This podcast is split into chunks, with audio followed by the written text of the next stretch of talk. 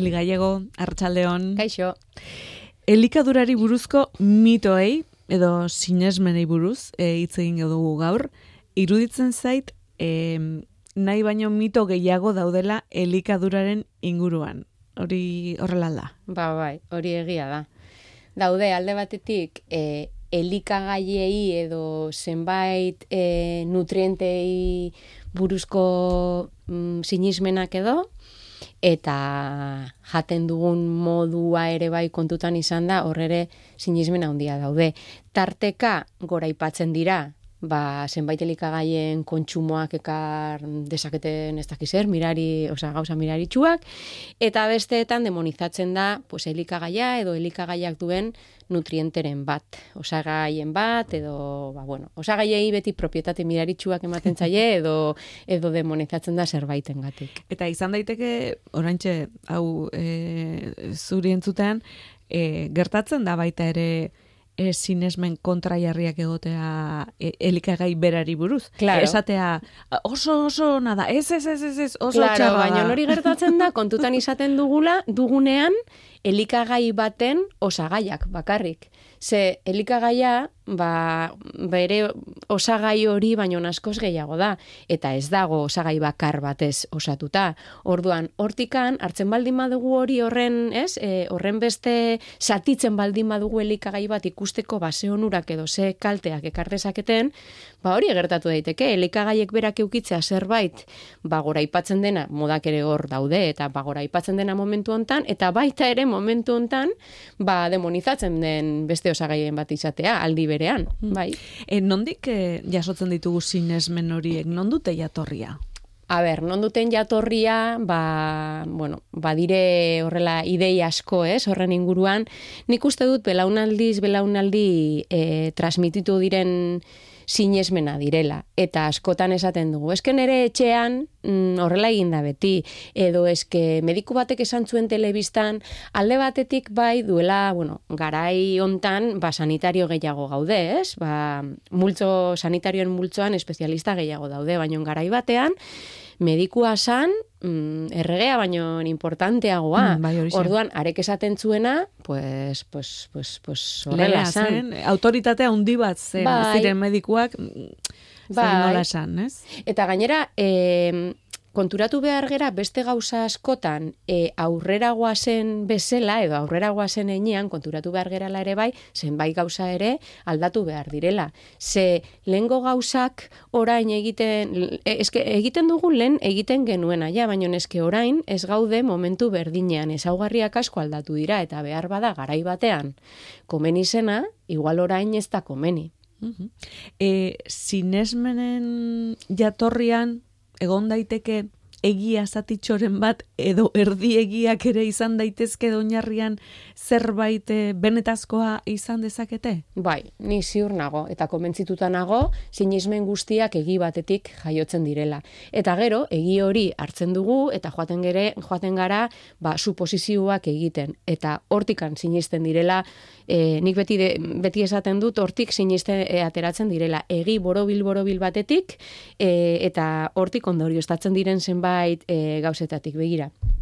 Imaginatu, e, zu ez zaudela ondo. Bueno, nire beti nire esparrura etorrita, Mhm, ez, digestiua. Jo, ez que ez naiz ondo sentitzen, ez dakiz egertatze zaiten, eta, ba, ez dakiz zeinek egin zuelako behin, nik kenduko dut, orain horren modan dagoena, nik glutena kenduko dut. Eta hobeto sentitzen zera. Mhm. Vale, pues glutena txarra da. Horken jan izan dudanean, gaizki nengoen. Ez gara konturatzen, e, hori jaten ari zinenean glutena zuen hori lehen aipatu duguna, ez? Osagai asko, Bai. asko osatuta daude elikagaiak. Pasta kendu dutenean ez dut glutena kendu. Kendu ditut gauza asko. Kroketak kendu ditudanean ez dut bakarrikan ogirraiatuak zuen gluten hori kendu, gauza gehiago kendu ditut. Garagardoak kendu dudanean ez dut glutena bakarrik kendu. Orduan, baita ere gu ez da bakarrikan zer ez dudan jaten, nola portatzen naizen ni ere elik- elika, elikagai horrekiko, edo egoera nola aldatzen duen nik hori ez jateak. Kuadrien baldimanago eta lehen bokata bat e, zerbeza batekin hartzen baldimanuen, baina ez baldin badut glutena jan nahi, igual hartuko dut mm, gazdunura eta entxalada bat.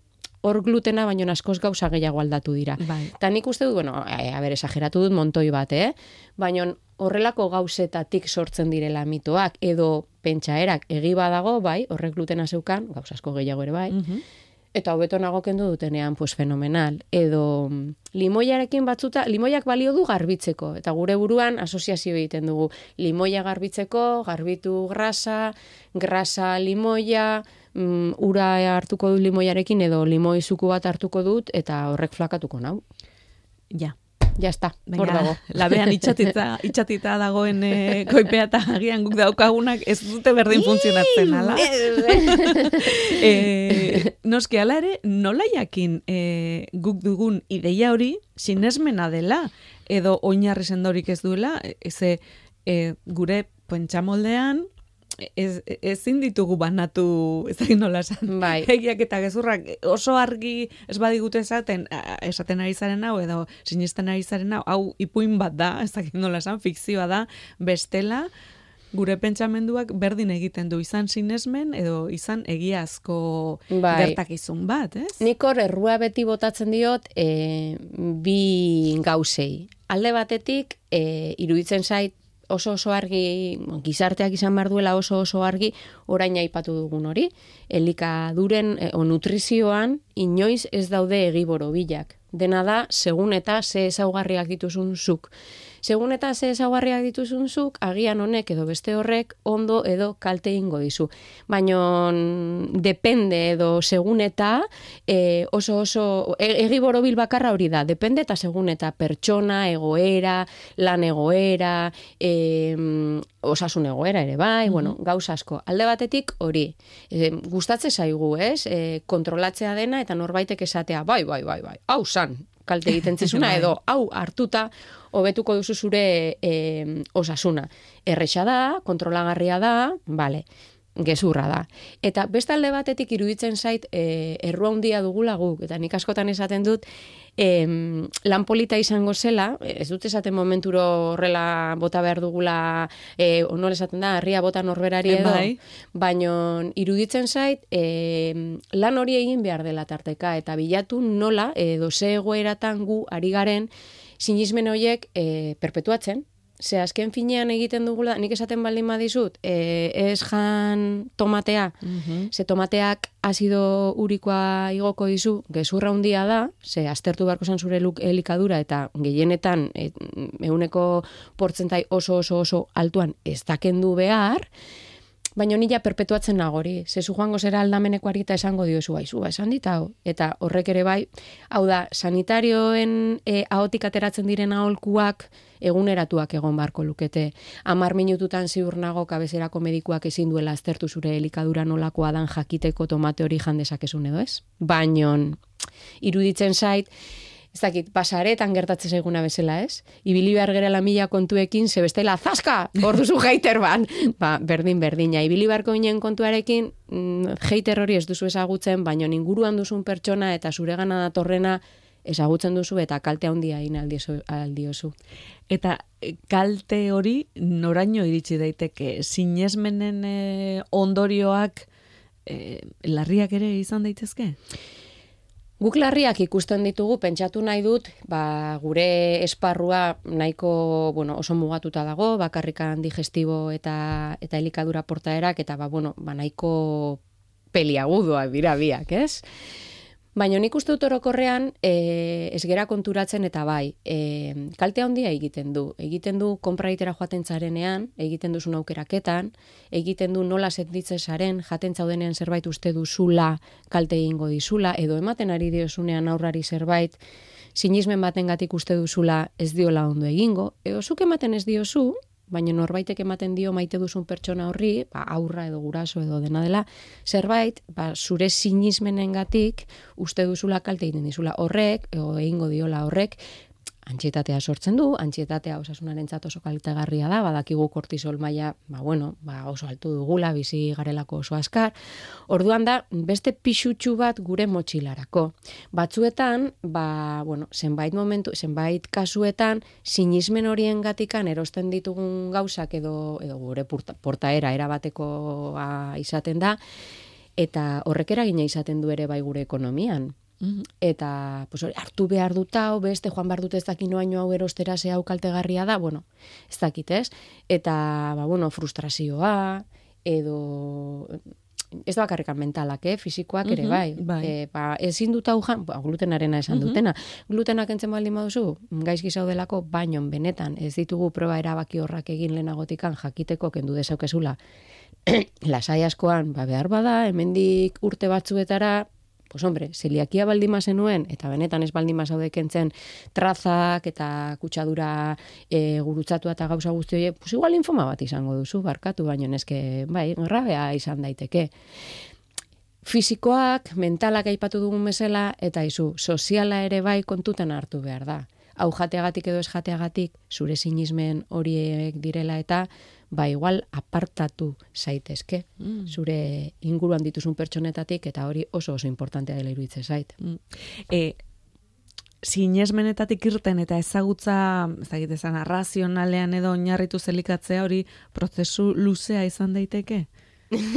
edo, Ba, agian seguru eta zenbat, eh, zenbat dauden erratuta zuregan, ez? Edo, batzutan, e, gu kontsultan konturatzen gera, hori, batzutan oso oso zaila izaten dela esatea, ba, begira, e, hau ez da horrela, honengatik, nik uste dut, e, gure lana ere badela, ez? Gauza guzti hori desmuntatzea eta esatea, ba, bira, hau ez da horrela, hau izan daiteke, kasu hontan eta kasu hontan, beraz, ogi e, zati bat edo ogi, egi, ogi, ogi zati bat, egi puska bat Bai. badu, baino ez da dena egia, gero atera diren ondorioak ba, ez dire eh, ez dire egia, honengatik, honengatik, baino, ostras, eske batzu pertsona askorentzat nik bizitu izan dut hori jendea serretzea, ba, sentitzen delako igual engainatuta, jo, bizitza guzti hontan hau pentsatu dut eta orain desmontatu idazu, ba, ez nago ados. Mhm. Bueno, ba, ez egon ados, baino, bueno, hau horrela da.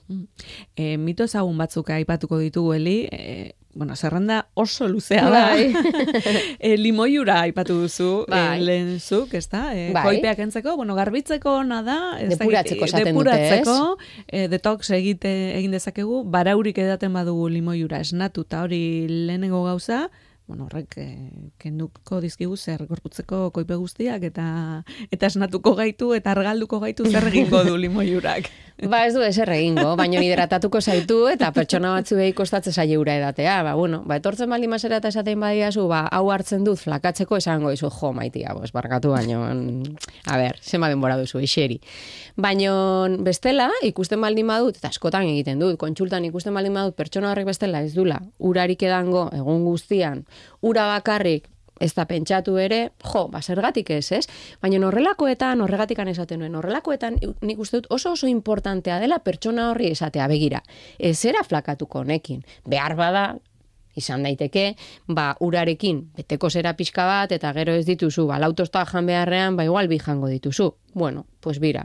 Eta gainera batez ere hidratatuko zera.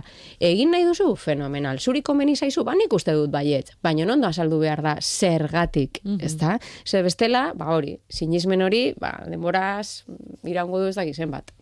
E, mitoa da baita ere, ospinak gluzemia doitzeko balio duela? Bueno, ba, badu bere satia izan daitekela erdiegia eta gainontzeko guztia ba, gezur potolo bat. Ze ospinak bai egin dezake e, adibidez hori askotan etortzen zaizkigu pertsonak e, kontsultara esaten hori baraualdian egiten dutela, ez du ezertarako balio baraualdian.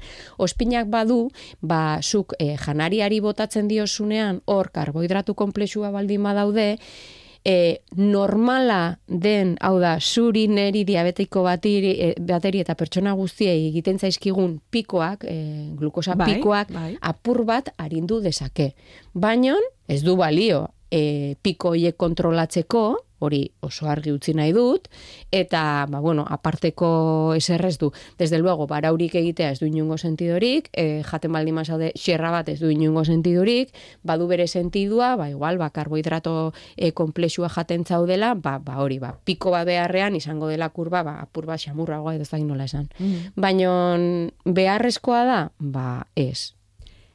Adibidez, ospina ez baduzu gustokota, espatzen nuen lehen jaten, orain esaten dizutelako, e, gluzemia doitzeko bali, jan behar duzu, ba, ba, ba, ba ez. Baina problema baduzu, zu glusemiarekin, hau da, zure gorputzak baditu bere gora berak glusemian, eta ez ba, zaira diabetikoa edo prediabetiko, prediabetes baldin baduzu, ba, ba, bueno, ba, ba ondo zaude, e, zenbait kasuetan, ba, prediabetea dagoenean edo diabetea dagoenean, beste kontrolatzeko beste modu batzu daude. Desde luego, ez dutela kontutan hartzen ospina. Beste gauza batzu begiratu behar ditugu, zure likaduran, eta baita ere, ba, batzutan laguntza farmakologikoa behar da, baina e, ospinak ez digu lagunduko eskazu baten ez besten. Mm. Gustoko baduzu egin, eh?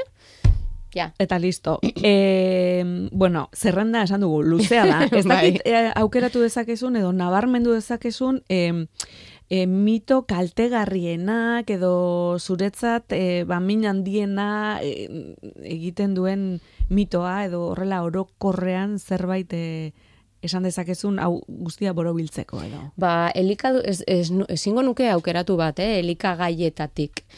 Baina azken aldian gelditzen naiz, e, ba, behar bada elikagai bat ona edo txarra, e, bai, e, esaugarri horrekin.